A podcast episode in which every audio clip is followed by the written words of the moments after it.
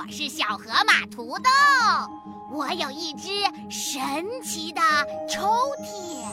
哇，土豆，你的抽屉里有什么呀？我的抽屉里呀，有好多好听的故事哦。爸，我想听，我也想听，我也想听，我也想听。那就让我们一起来念咒语，打开抽屉吧。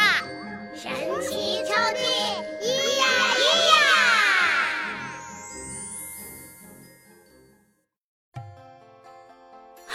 小伙伴们，又到了土豆给你讲故事的时候了。咱们今天来听一个绘本故事。今天故事是说，在花园里的一片菜地边上，一个破瓦罐旁，住着老鼠一家，老鼠爸爸。老鼠妈妈和他们的五个孩子：丽丽、咪咪、迪迪、蕾蕾和妮妮，还有长着白胡子的老鼠爷爷。很多个晚上，老鼠爷爷都会坐在他熟悉的大石凳上，用颤抖的声音讲着睡美鼠的故事，一只白老鼠的故事。一个漂亮老鼠和怪兽的故事。可是，在一个秋天的晚上，鼠爷爷没有再给小老鼠们讲故事，他躺在那里，鼻子歪着，一动不动。别着急，故事马上就要开始喽。爷爷，爷爷，作者法国尚塔尔。克雷图瓦斯，翻译徐平，由长江少年儿童出版社出版。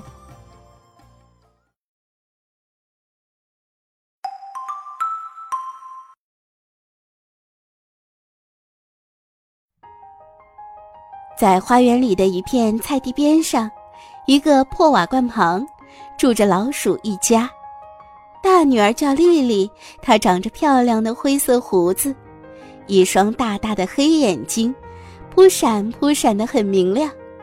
他是家里的老大，所以他经常照顾他的小妹妹们，咪咪、迪迪、蕾蕾和妮妮。他爱笑，爱和小妹妹们一起玩耍。但是到了晚上，当四个小妹妹坐在爸爸妈妈膝盖上的时候，丽丽就只好很无奈的做着鬼脸了，因为每个膝盖上都坐着一个小妹妹，没有丽丽的位置了。鼠妈妈微笑着，亲切地说：“瞧，丽丽，你已经长大了，坐到我的旁边来。”但是，这还是没有坐在妈妈的膝盖上舒服。幸运的是，还有鼠爷爷陪着丽丽。他长着长长的白胡子，微笑的看着丽丽。这不是笑话他，绝不是。鼠爷爷不喜欢嘲笑别人，他微笑是因为他感到很幸福。他用有些颤抖的声音建议：“丽丽，来，我给你讲个故事吧。”丽丽把烦恼一下子抛到一边了。她迅速地跑向鼠爷爷，小妹妹们很快围了过来，因为可以坐在鼠爷爷脚边听他讲故事是件很高兴的事情。他讲的是森林里睡美鼠的故事，一只白老鼠的故事，一个漂亮老鼠和怪兽的故事。鼠爷爷微笑着坐在他熟悉的大石凳上。用颤抖的声音讲起故事来。当鼠爷爷讲到这是坏魔鼠对漂亮鼠施的魔法时，小老鼠们一动不动，它们张着嘴，紧张的心跳加速。鼠爸爸和鼠妈妈踮着脚尖走了过来，鼠妈妈把头靠在鼠爸爸的肩上，眼神里充满了遐想。但是，在一个秋天的晚上，枯黄的树叶落到瓦罐旁，小老鼠们呆呆地坐在他们父母的膝盖上。这天晚上，鼠爷爷没有再给他们讲故事了。丽丽担心的看着鼠爷爷，他躺在那里，鼻子歪着，一动不动。丽丽走近他，叫道：“爷爷。”鼠爷爷睁开迷茫的双眼，说：“今天晚上我累了，我的小丽丽。”丽丽的心抽紧了，她突然哭了，她也说不清为什么。他悄悄地坐在鼠爷爷的脚边，闭上了双眼。第二天，鼠爸爸和鼠妈妈把他们抱得紧紧的。鼠爷爷去世了。鼠妈妈把鼠爷爷的尸体用一片大黄树叶包了起来。鼠爸爸在黄色的菊花下挖了一个洞，把鼠爷爷的尸体放了进去。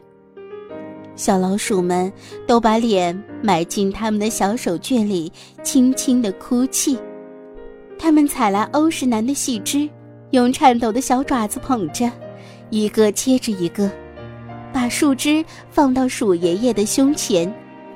日子一天天的过去了。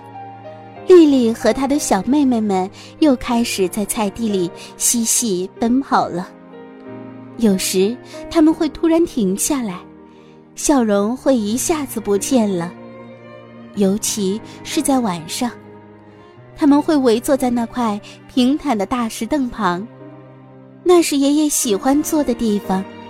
他们用指尖轻轻地抚摸大石凳。夜晚。鼠爸爸和鼠妈妈常常在床上谈到他们的孩子们。没有了鼠爷爷，他们都很难过。看到他们的女儿这么伤心，爸爸妈妈总想要找些话来安慰他们，希望能为小老鼠们带来一些欢笑。他们搜肠刮肚的想，试着安慰他们，但是这太难了。一个晚上。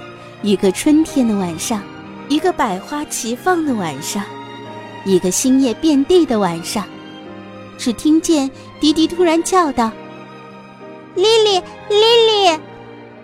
丽丽没有回答，但是迪迪继续用一种特别的细嗓子问：“丽丽，你想起来了吗？你想起爷爷讲的那些故事了吗？”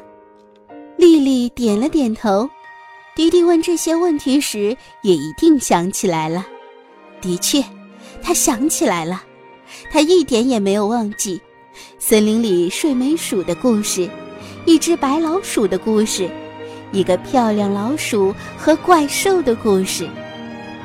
迪迪拉着丽丽的爪子，他把姐姐拉到爷爷喜欢坐的平坦大石凳旁。丽丽犹豫着，她有点胆怯。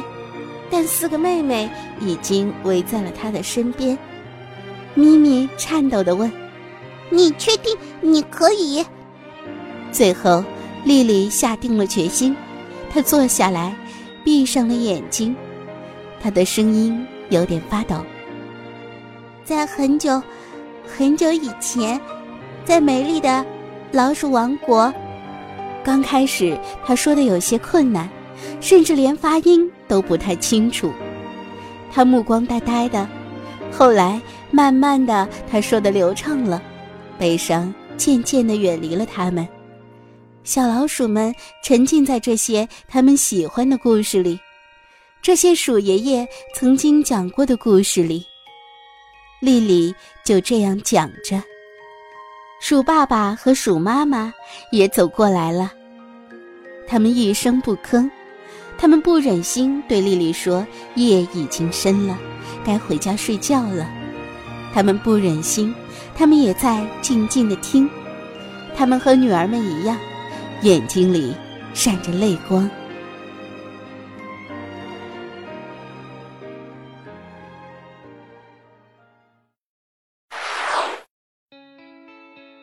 好了，小伙伴们，今天的故事咱们就讲到这儿了。